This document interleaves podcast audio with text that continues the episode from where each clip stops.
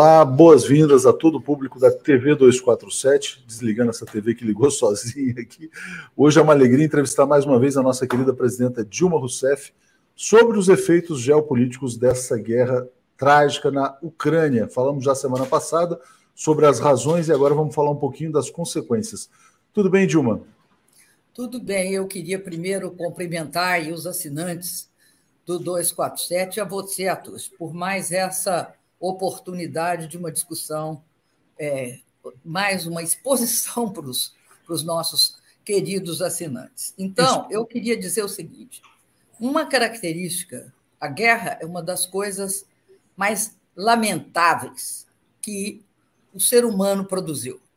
Né? E as guerras, tem guerras que são guerras de libertação nacional, que tiram povos colonizados né, de uma situação limite, e tem guerras que têm, e todas elas têm efeitos geopolíticos, todas.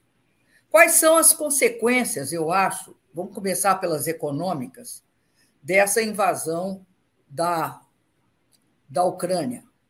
A consequência, as, a, a, vamos dizer, são consequências, eu quero olhar muito as consequências econômicas e financeiras, inclusive sobre o Brasil. Inclusive sobre o Brasil. Mas estou falando do ponto de vista geopolítico, é, do ponto de vista internacional, né? É, é, é consequência econômica, interrupção das, das exportações de mercadorias que vêm da Rússia e da Ucrânia. Não é só da Rússia, da Rússia e da Ucrânia. São algumas delas mercadorias críticas e rupturas das cadeias de suprimento, porque quando você interrompe exportação, você também cria uns buracos na cadeia de suprimento. Por exemplo, nós vemos aqui nossa discussão sobre a cadeia de produtos, de produção de alimentos, com a falta de fertilizantes. Né? Então, ali há uma ruptura. Tem outras rupturas nessas cadeias de suprimento. E a outra mas tem uma questão financeira também, que é o descasamento, por exemplo, da Rússia, tá? do sistema econômico e financeiro que domina internacionalmente, sustentado pelos Estados Unidos e seus aliados. Né? Basicamente, o sistema SWIFT. É, eu queria até te perguntar, antes da gente aprofundar nesses temas, a gente vai falar de fertilizantes também, antes de aprofundar na questão do SWIFT, é possível descolar completamente a Rússia do sistema uh, econômico do Ocidente? Porque a gente olha essas sanções, por exemplo, elas não estão atingindo os setores de óleo e gás. Parece que há uma preocupação em delimitar um pouco essas sanções. E aí te passo para comentar a respeito. Olha, eu acho algo extremamente difícil e algumas com algumas características irônicas que eu vou é, no decorrer dessa nossa conversa, tentar enfatizar. Mas eu não acho que é, que é possível fazer isso de forma é, completa, não. Sob pena de grandes, de grandes problemas para os europeus, para os Estados Unidos, para nós aqui, para a própria China pro, e, e para toda aquela região. Mas vamos levantar quais são os pontos chaves? Vamos ver o que, que pode ser o que, é chave na, na, no, no fornecimento de produtos russos e ucranianos? Fertilizantes. Os dois países são grandes produtores de fertilizante. Então, haverá uma interrupção forte, mas também uma elevação de preço. Então, haverá uma ruptura na oferta, né? uma elevação de preço e, portanto, um efeito na demanda também, porque o preço explodindo diminui a compra também. E, portanto, tem um efeito inflacionário e um efeito também de, é, ins, é, de, de, de, ser pró-crise, né? de ser pró, pró do crescimento econômico. Bom, mas não é só, não fica só na indústria, na, na questão dos fertilizantes. Você tem impactos na indústria automotiva sérios na indústria automotiva, vamos ver quais são os impactos. Esses países são grandes produtores de minérios e metais, especialmente a Rússia. Ela produz paládio. O que é o paládio? O paládio é usado em conversores catalíticos. O que é um conversor catalítico? Se você for para a internet, você vai ver que é o seguinte: quando o motor do, do, de um veículo ele é acionado, ele produz gases. O paládio entra numa composição para transformar um gás que é tóxico em atóxico, ou seja, inclusive é ambientalmente fundamental. Então, o paládio ele entra nisto. Além disso, né, o paládio é importante para eletrodos e, e, e produtos eletrônicos. No que se refere a semicondutores, o neon. O neon é produzido e um gás que chama C4F6 ele é fundamental na produção de chips. E quem produz? Produz a Rússia e a Ucrânia. Então, interrupção nessa área. Titânio. Titânio, inclusive, eu te dou um testemunho aqui. Do caso do titânio, né, ele tem uma repercussão direta sobre os aviões, em que, por exemplo, não se produz trem de pouso sem titânio. Portanto, se impacta a Boeing, se impacta a, a Rolls-Royce e se impacta a Airbus. Então, você já impactou a indústria automotiva e a indústria produtora de aviões em toda a sua cadeia. Além disso, tá? a Ucrânia é grande produtora de pellets de ferro. É, e, e, você tem também a Rússia como central na produção de alumínio, que entra de, de lata de, de, de cerveja, lata de refrigerante, até veículos. É, é uma gama imensa de produtos. Então, e você tem uma interconexão nessas cadeias de suprimento. Recompor uma cadeia de suprimento não é algo que você consegue fazer no curto prazo, de médio a longo prazo. E aí passa a ter um efeito irônico. Qual é o efeito irônico? O efeito irônico é o seguinte: você terá uma pressão inflacionária também pelo gás e o petróleo. Um é o, é, um é o terceiro maior produtor, a Rússia é o terceiro maior produtor de óleo, segundo maior produtor de gás. Se você, no caso específico do fornecimento de gás, quem é que pode substituir a Rússia? O gás liquefeito de petróleo. O que, que acontece com o gás liquefeito de petróleo? Primeiro, no lugar que tem o gás, você tem de ter uma estação de conversão que transforma um gás em líquido, bota dentro de um navio-tanque, transporta ele pelos oceanos afora, chega no país, que no caso seria os países europeus, converte ele novamente em gás e utiliza ou para produzir energia elétrica ou para é, é, produzir calefação. Né? Então, você vai ter uma explosão de preço, porque é muito mais caro, não é pouco mais caro, é muito mais caro. E eu estou falando porque aqui no Brasil nós cotejamos isso durante, inclusive tínhamos sistema, temos ainda estações de, de, de, de liquefação de gás. Bom, além disso, o preço do petróleo, o preço do petróleo está indo para as alturas. Acima de 100 dólares, tá? Produz, é um efeito inflacionário violento em todas as cadeias, sem exceção. Bom, então você tem esse quadro. Qual é a ironia disso tudo?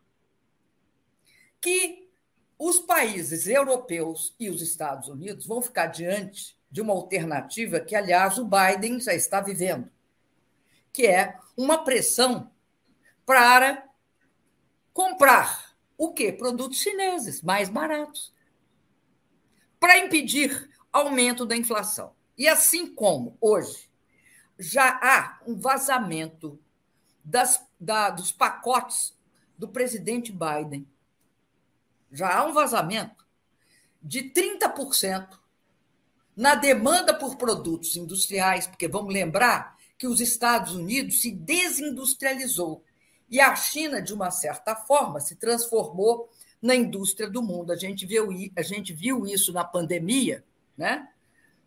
não só com os, os equipamentos, mas os equipamentos de proteção individual né, dos enfermeiros e dos médicos, mas também com todos os equipamentos de saúde necessários para você garantir a vida da, da, das pessoas.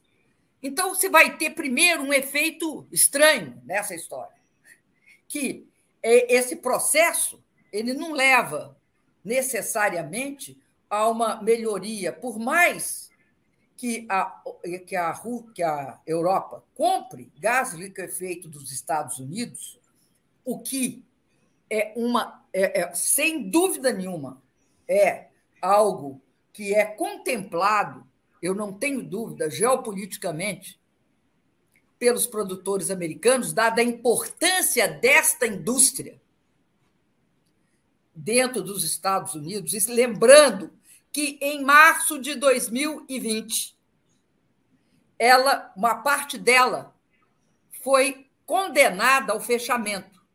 Por quê? Porque ela só funciona com o petróleo acima de 60 dólares, até mais. E o petróleo, em março de 2020, teve até níveis estranhamente negativos, ou seja, se pagava para armazenar petróleo. Então, eu quero dizer que é uma situação, olhar as consequências.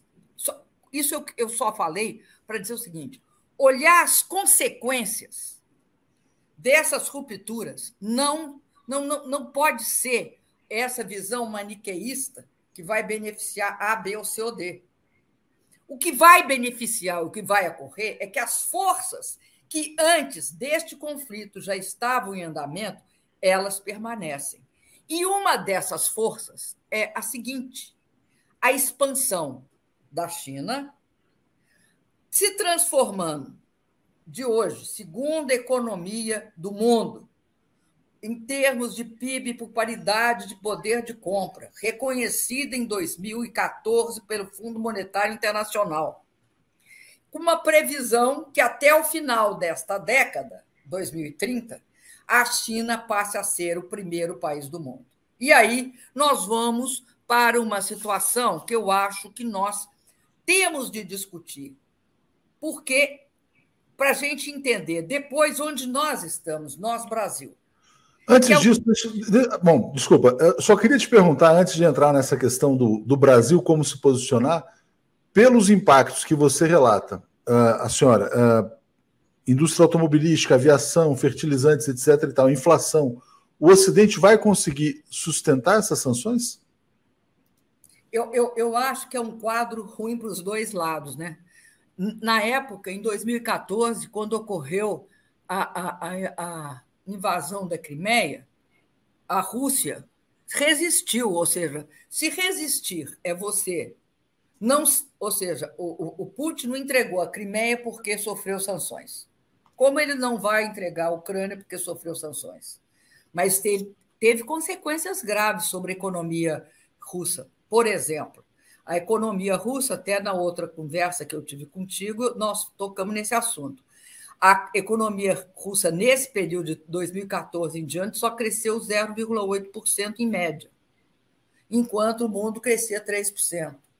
Eles não tinham, eles, eles tiveram de, de, de, de, de ter uma, uma política de bastante austeridade e, portanto, decresceu os investimentos, tanto os investimentos sociais como os de infraestrutura apesar de ter aumentado os investimentos industriais, e aí não foi só, é importante dizer isso, não foi só, pura e simplesmente, né, é, é, é, na questão né, de armamentos. Né? A, China, a, a Rússia diversificou a sua produção industrial. Agora, o que eu acho mais relevante é que esse descasamento entre a, Rússia e o Ocidente ele não começa nessa nessa invasão da, da Ucrânia, mas ele vem desde a época da, da, da questão da Crimeia, do conflito da Crimeia. Né? Naquela época, né, eu acho que o fato mais relevante para se entender geopoliticamente essa situação foi que eles foram, foram é, é, é, diríamos assim, de um jeito meio popular, jogados nos braços da China. Se eles descasaram do, do Ocidente, houve uma, uma, uma, um, um casamento eurasiano. Em que nível? Não é só a venda de petróleo e gás barato da Rússia pela China, porque o gás russo é mais barato que o liquefeito de petróleo fornecido pelos Estados Unidos. Não é só isso que lhe dá, dá à China um grande aumento de competitividade. Você tem um, um, um, um insumo como o petróleo mais barato, você tem grande acréscimo de competitividade. Não foi só aí. Eles fizeram parcerias em várias áreas. A Rússia é tida e a vida como um celeiro de, de, de, de pessoas qualificadas. Né? E a recomposição desse, desse parque tecnológico russo levou, leva, tem, tem características muito importantes. Por exemplo, principalmente na aeroespacial. Eles são, sem sombra de dúvida, junto com os Estados Unidos, né? talvez os Estados Unidos um nível a mais, mas são os, os, vamos dizer, a linha de frente do mundo em relação à indústria aeroespacial eles controlam também. Eles são grandes químicos, grandes químicos. E eles têm, têm grandes físicos. Então, essa parte que a China, que para a China é fundamental de liderar a, a, a, quarta revolução industrial, o casamento dela com a, com a China, expresso agora nessa amizade sem limites, que em fevereiro eles é, trouxeram ao conhecimento do mundo, torna torna essa parceria uma parceria com um, um, um, um, vamos dizer, você não pode olhar ela no curto prazo. No curto prazo, eu não acredito, por exemplo, que a China, em algum momento, vá é, é, ter qualquer ruptura com o Ocidente ou com, ou com, a União Europeia. Não, é, não se trata disso. Eu acho que, no longo prazo, eles têm um projeto de, inter, de, de criação de uma interdependência se será, possivelmente, uma hegemonia maior da China, pelo menos do meu ponto de vista. Mas não menos importante da Rússia, na medida em que, inclusive, em várias áreas, eles detêm, né, eu diria, eles detêm a fronteira tecnológica, por exemplo, armas hipersônicas, né? nanotecnologia também. Então, o que, o que eu quero dizer é o seguinte: que o descasamento já vinha. Com as sanções, com essas sanções, ele se aprofunda. Ao se aprofundar, a Rússia terá só um caminho. Se antes ela podia ter uma bifurcação, ela tem um caminho hoje. E o caminho dela para, não é mais a Europa, que foi, sempre foi o caminho, agora é a Eurásia. E aí, eu acho que é muito importante ter perceber que há um processo.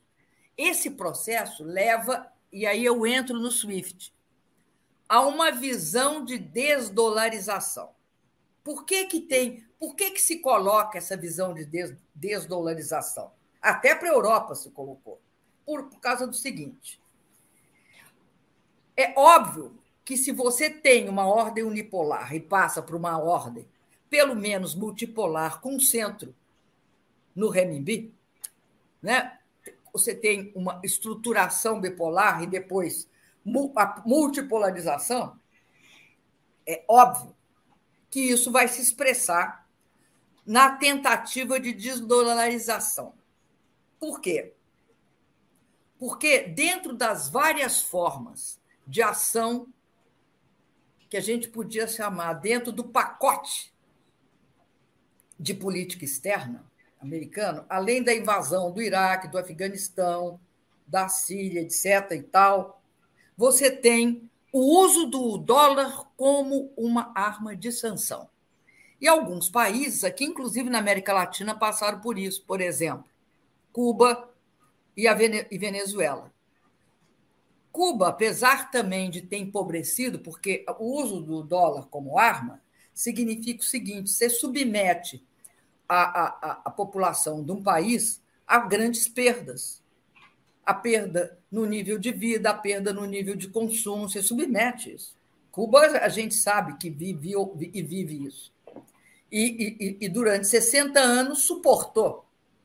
No governo Obama, houve uma melhoria dessa relação que voltou a piorar novamente no governo do Biden.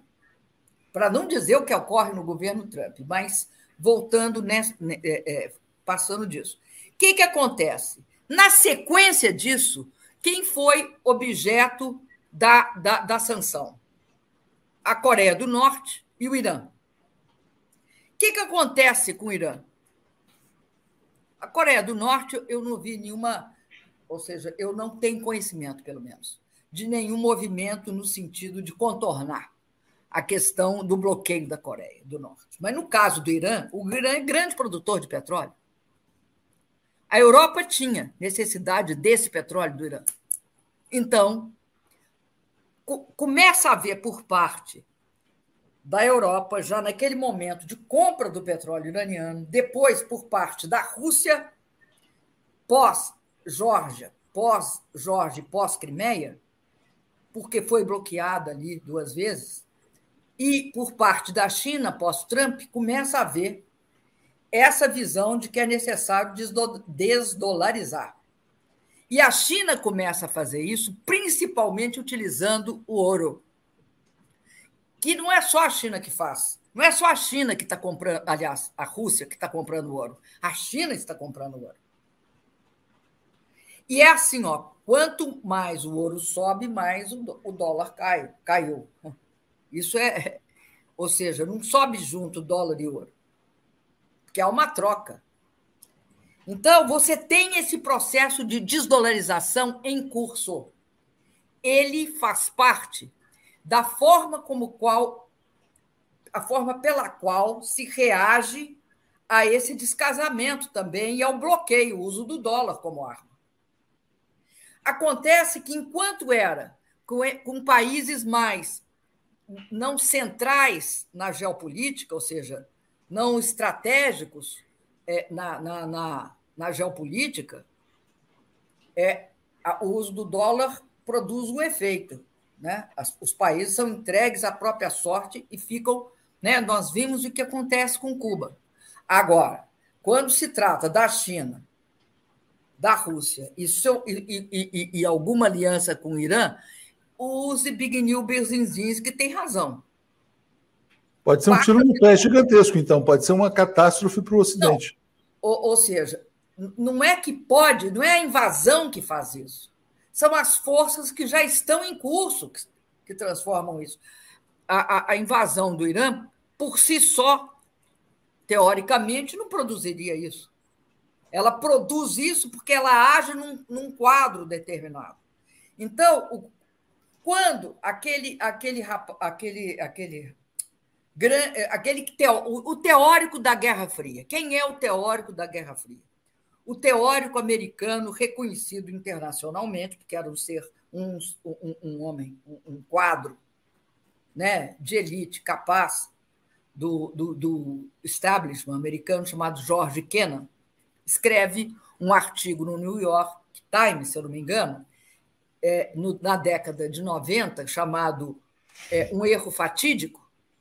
Ele diz isso. Depois da queda da União Soviética, transformar a Rússia no alvo é um equívoco, um erro fatídico, um erro nefasto. A fateful error. Por conta dessa, desse, desse processo em curso são forças importantes. Por exemplo, o Nixon e o Kissinger passaram né, o seu o governo Nixon tentando e conseguindo afastar a Rússia da China. A Crimeia, a invasão da Crimeia e todo o avanço da OTAN joga a Rússia nos braços da China. Então, eu acho que o efeito mais forte desse processo é como ele age nessa nessa, nessa característica. Eu não acho que o SWIFT pode ser substituído agora, porque eu não acredito que o renminbi possa substituir o dólar, ou que exista no mundo já alguma alternativa a isso. Mas o que eu quero dizer é que os elementos que visam essa, esse processo de dolarização estão em curso. Por exemplo, né, o que, que aconteceu? O, o, o Banco Central Chinês tá, fez um acordo com o SWIFT. Veja só que coisa. São sócios. São sócios. Em que, que eles são sócios? Eles são sócios numa alternativa tá, chinesa ao SWIFT, que chama Financial Gateway Information Service, ou seja, um, um, uma, um portal financeiro que presta um serviço de informação, que é o que é o SWIFT. O, o, o SWIFT também é um portal que presta serviços. Eles são sócios ali. E são sócios com a maioria do capital sendo da SWIFT, mas o restante todo sendo da China do, do Banco Central Chinês. Além disso, você terá uma. Uma, uma você tem também. Na, na, na, na, você veja só como é que os, os europeus contornaram a proibição de importação de, de petróleo do, Irã. Eles formaram um serviço que chama INSTEX Instrument in Support of Trade Exchanges, ou seja, instrumento de apoio a, a, a, a, trocas, a trocas comerciais, né? ou seja, como é que paga o petróleo iraniano se eles estão banidos do SWIFT. Então, é, esses processos eles começam a se agregar. Além disso, é, é, é uma questão de, de, de é uma questão de tempo para que amadureça também um sistema de moedas digital. Porque o que, que acontece? Por que, que o SWIFT é importante? E por que, que ter o controle dele é importante para os Estados Unidos? Porque eu não sei se você sabe, mas pelo SWIFT passa bilhões, trilhões, não é bilhões, desculpa, é trilhões de dólares, tanto em importação e exportação, como em qualquer tipo de pagamento. Quando se trata de comércio internacional, é, é, quem, quem, quem faz a transação tem de deixar um depósito como garantia. E esse depósito é em dólar. Então, é o seguinte: os Estados Unidos têm aquilo que os economistas chamam de poder de senhoriagem, que era o poder que o rei tinha quando se cunhava moeda, pegava uma parte para ele. E esse processo, esse processo permitiu que os Estados Unidos tivessem esse brutal déficit, né? Esse brutal déficit que eles, que eles têm. E um financiamento baratíssimo, né, do seu endividamento. Retomando, a gente teve uma pequena falha na conexão, emendando aqui então as gravações. A senhora falava então da questão do poder que os Estados Unidos têm ao ser com o SWIFT tendo a moeda padrão de senhoriagem, que na verdade eles conseguem exportar a inflação deles para o resto do mundo e financiam é, os seus gastos de uma maneira mais simples. Mas passo para a senhora falar novamente e a gente segue a partir desse ponto. Vamos lá. Bom, então eu, eu, eu queria desenhar um quadro de que eu, eu não acho que a análise é pura e simplesmente de curto prazo, mas é de curto prazo também. Por quê? Vamos ver aqui no Brasil. Aqui no Brasil, nós temos uma situação que vai impactar nos alimentos e vai impactar no preço dos combustíveis, né? Vai impactar no diesel, na gasolina e no gás de cozinha. E aí eu te digo o seguinte: as razões pelas quais impacta no Brasil não são iguais às dos outros países do mundo. Aqui no Brasil, houve um desmonte da política agrícola um desmonte. Porque você tinha uma política agrícola no Brasil que tentava minimizar os aumentos e as quedas de preços, fazendo estoques reguladores. Isso não é, não é assim uma, um, um, sabe, um ovo de Colombo, é uma prática absolutamente estabelecida, tecnicamente sustentada de controle de preços que tem uma variação sazonal, seja pelo clima, né, que é o mais usual, seja pelo, seja pelo é, é, por, por exemplo, esse momento que nós estamos de guerra, de qualquer disrupção na situação internacional. Então. É, Deixa eu só, achei... acrescentar aqui, a propósito dessa questão do desmonte da política agrícola, por quê? A Tereza Cristina, ministra da Agricultura, deu uma entrevista e falou o seguinte: ah, o Brasil errou ao fechar as fábricas de fertilizantes. E o Lula deu uma, é, fez um reparo dizendo: não, não foi o Brasil, quem errou foram o Temer e o Bolsonaro, porque essas fábricas estavam sendo feitas. Então, Acho que é importante falar sobre mostra, esse O que mostra, por parte do nosso querido presidente Lula, uma, uma cuidade muito grande, porque ele, ele executou uma política agrícola consistente. Ele, ele não, não pode admitir que ela, escondendo Bolsonaro e o Temer, fala no Brasil. O Brasil, coitado, não tem nada com isso. Pelo contrário, essa prática dos estoques reguladores era uma prática estabelecida no Brasil. Né? Nós ampliamos, nós é, é, é, aperfeiçoamos agora. Ela vinha diante de nós. O que faz o Temer e o Bolsonaro é a prática mais reducionista possível, mais míope, de acabar com estoques reguladores, porque considerava que isso é caro. É aquela história, história, tá? do barato, que é o que eles procuravam, que sai caríssimo. Da mesma forma, então você vai ter um impacto maior no Brasil do que em qualquer lugar do mundo, porque todo mundo faz estoque regulador. Ninguém deixa a questão alimentar do seu povo sem considerá-la de a prioridade estratégica, você entende? Uma questão de segurança alimentar da sua população. Né? Um governo que faz isso é um governo incompetente. Bom, então você tem esse efeito né, na inflação e mais, na, na sabe, na, na, na mesa da, de cada um de nós. É, é, é, mexer com o pão de cada dia, desde, desde a época da. Desde a Bíblia, a gente já vê que era algo gravíssimo. Maria Antonieta, né? Enfim, Sim, tem casos. A, a, aquela que propunha substituir o pão, né? Não se tem Eu, pão. Como brioches, né? Brioches. Pois é. Pois é, o Bolsonaro é capaz de falar isso, mas eu queria te perguntar assim, independente... Agora tem o segundo, que é o, que é o combustível. A política de paridade de preços de importação, na teoria de que o mercado de petróleo é um mercado de livre concorrência, não sujeito a interferências políticas, a guerra, a interesses de outros países.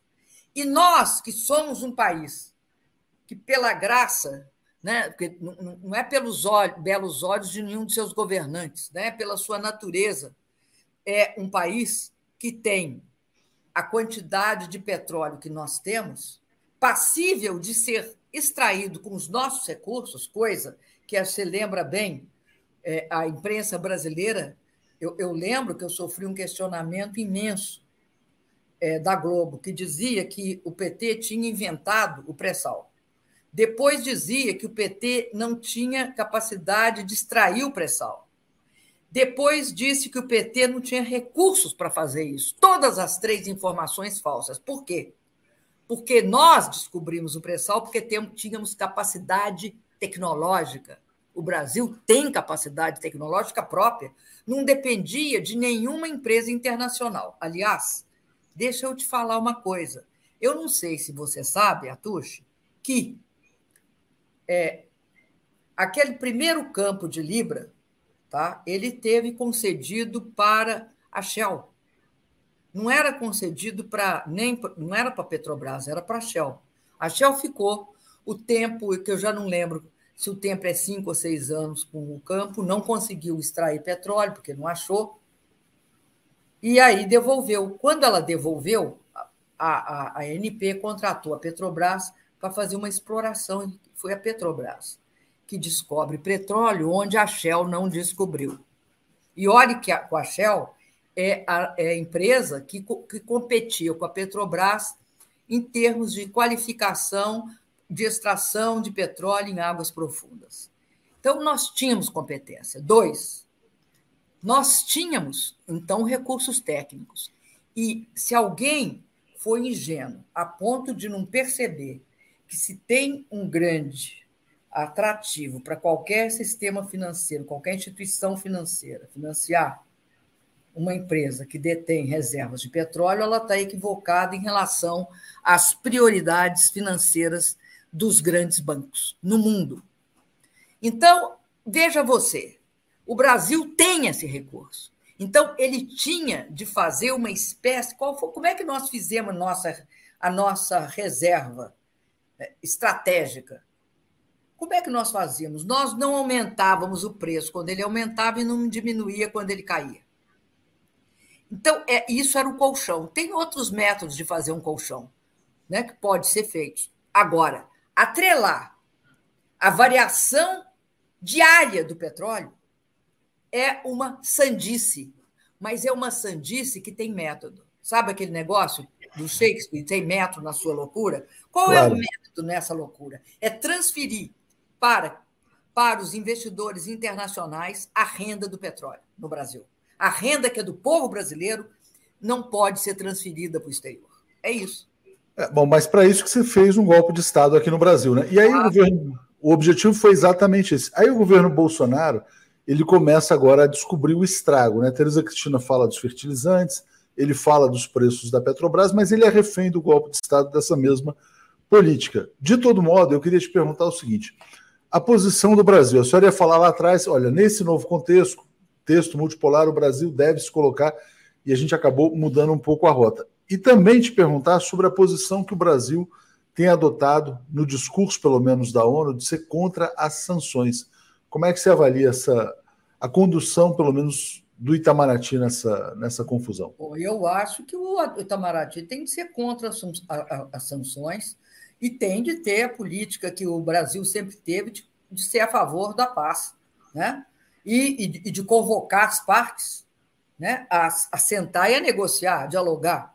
Acho que nisso daí é, é, eu, eu até achei assim algumas das dos posicionamentos do representante do embaixador na ONU é, dentro dos limites de um governo Bolsonaro você entende até bastante elogiáveis é, não, não, não, não, apoio tudo mas apoio uma grande parte Agora, eu quero te falar outra coisa que eu acho que é grave hoje.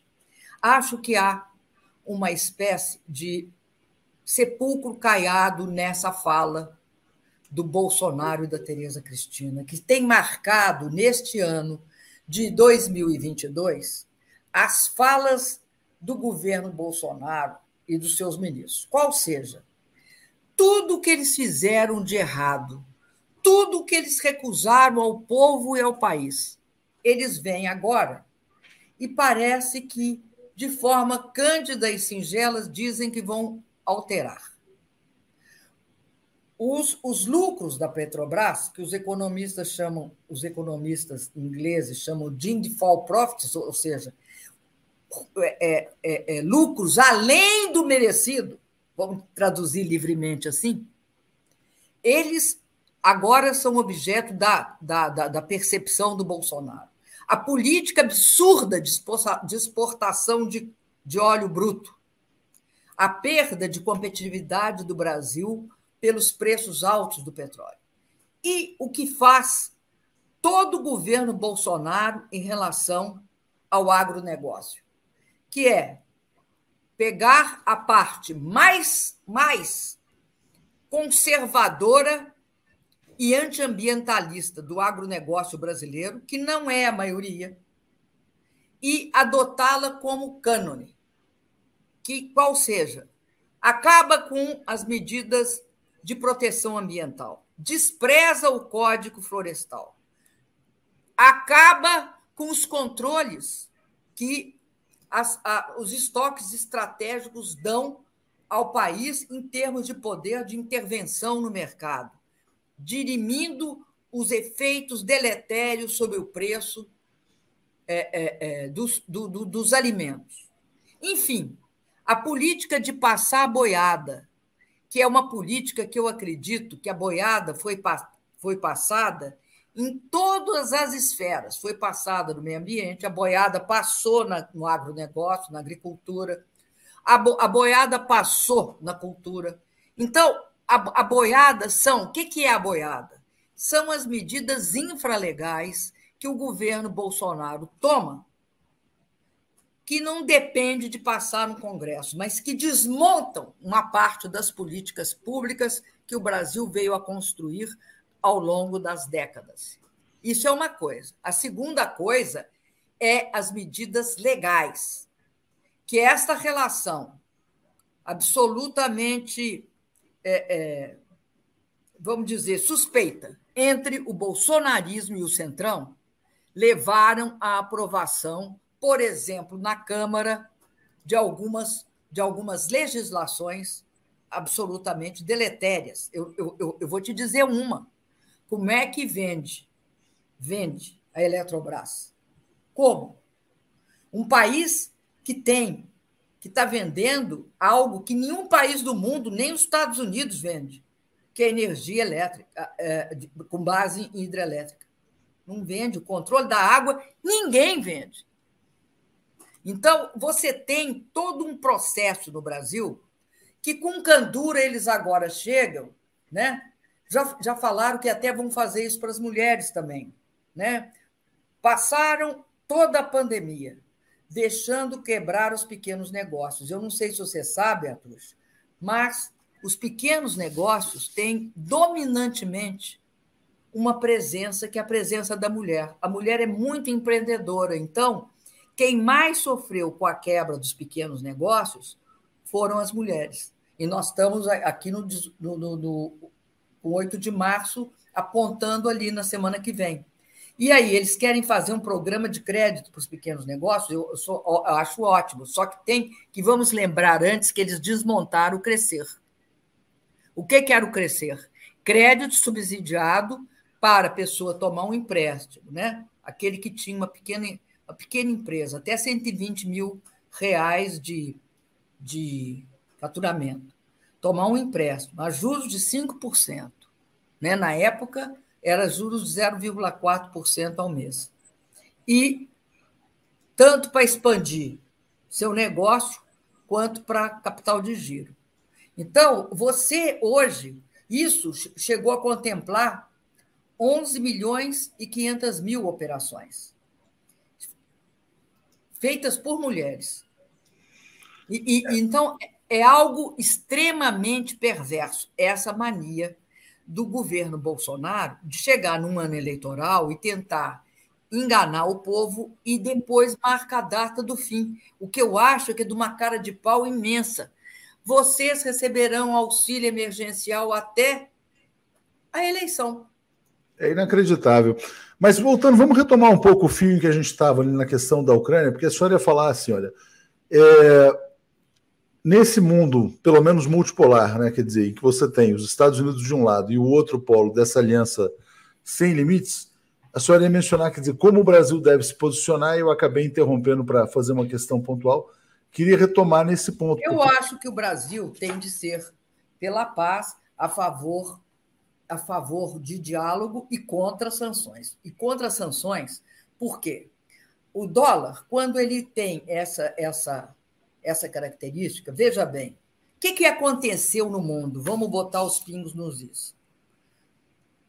Uma das mais poderosas armas usada pelos Estados Unidos para manter seus aliados e adversários na linha, nesse período em que ele foi um país hegemônico, e, e, e mantê-los em conformidade com os seus, seus interesses, além da força militar que ele exerceu, e nós todos sabemos, não vamos esquecer o que aconteceu nos últimos tempos, são os bloqueios econômicos. Eu acho que ser contra, ser contra, ser pela paz e a favor né, do diálogo e de uma relação respeitosa entre as nações implica também, fim dos bloqueios econômicos. Né? A gente não pode aceitar mais que um país utilize a força do dólar para, para é, é, é, punir aqueles com os quais ele discorda. Isso não é concebível. Né? Eu vou repetir: eu participei de uma reunião, é, eu, se eu não me engano, em Cartagena de las Índias, né, em que estava reunido toda a América, América do Norte até América do Sul, né, em que nós todos saudamos a política, todos os países, sem exceção de nenhum país. Todos saudaram a política de aproximação e quebra da, do, do, do, da, do, do, bloqueio, do, do bloqueio, não, quebra da, da, do isolamento de Cuba. Foi quando Cuba entra em todas essas nossas instituições. Só que nunca, não chegou nunca ao bloqueio, à, à suspensão do bloqueio. E o bloqueio é uma arma tanto tão forte, né? Porque ela mata também. O bloqueio mata. Ele não é suave. Ele mata porque ele, ele, ele, ele induz a fome, ele induz a falta.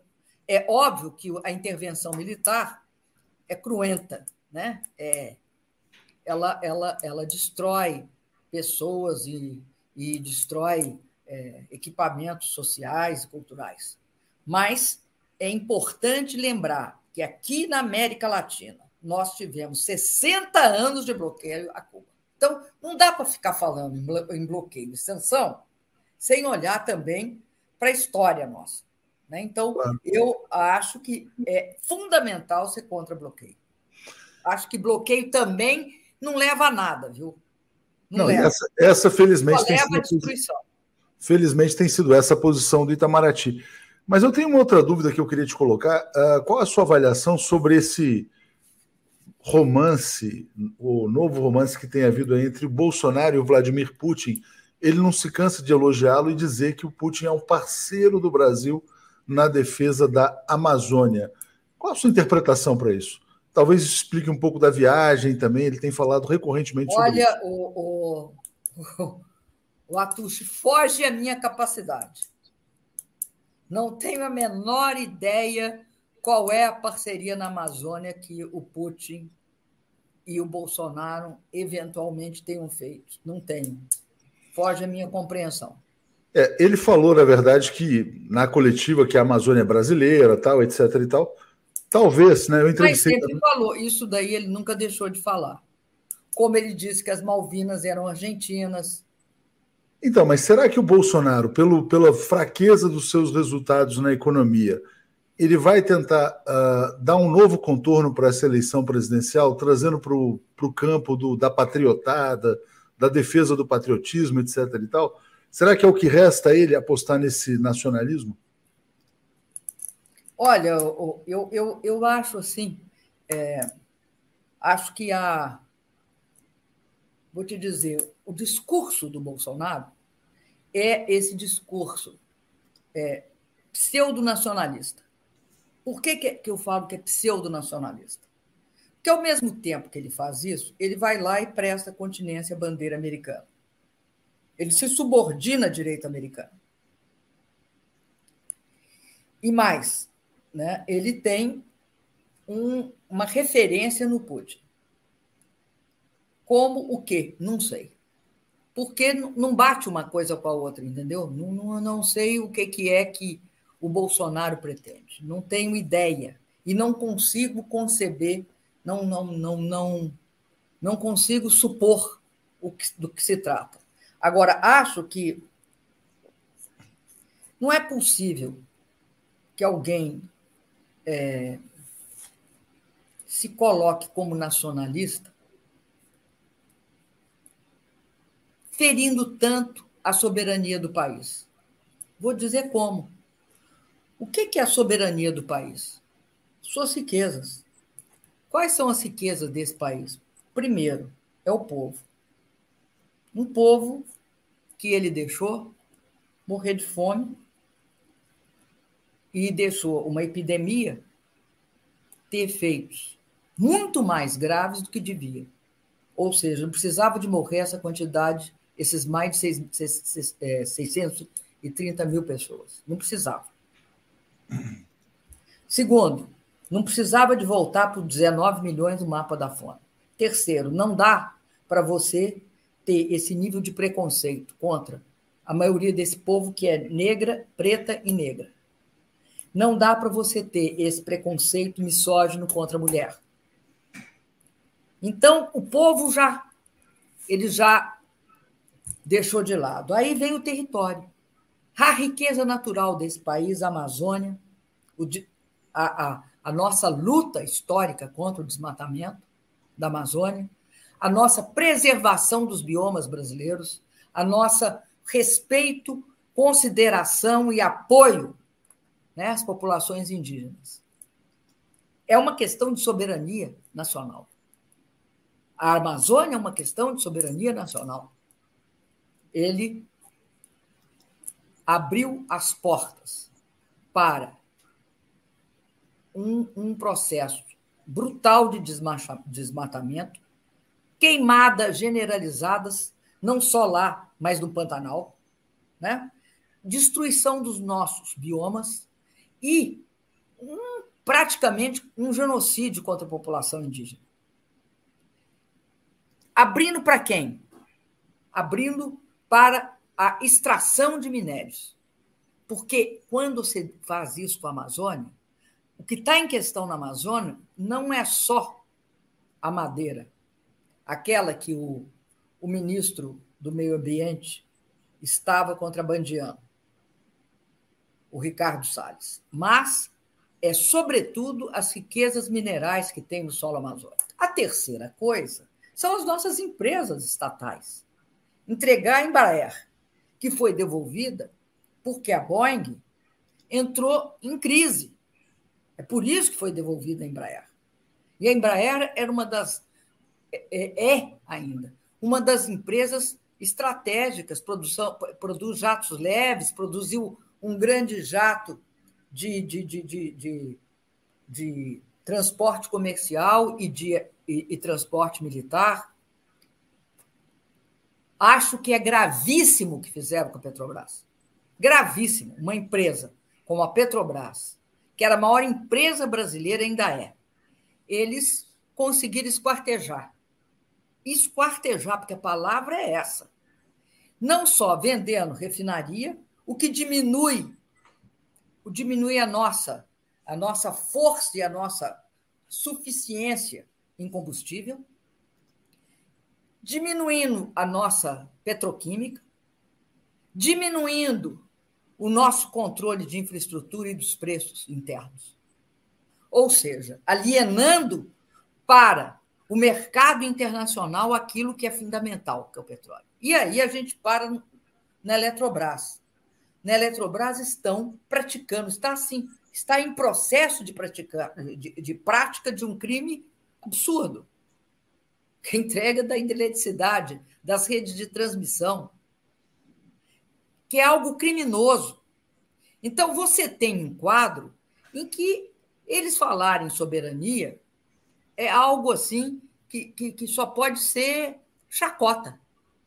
Essa falta de seriedade do governo Bolsonaro, que não trata nada seriamente, nem as suas posições.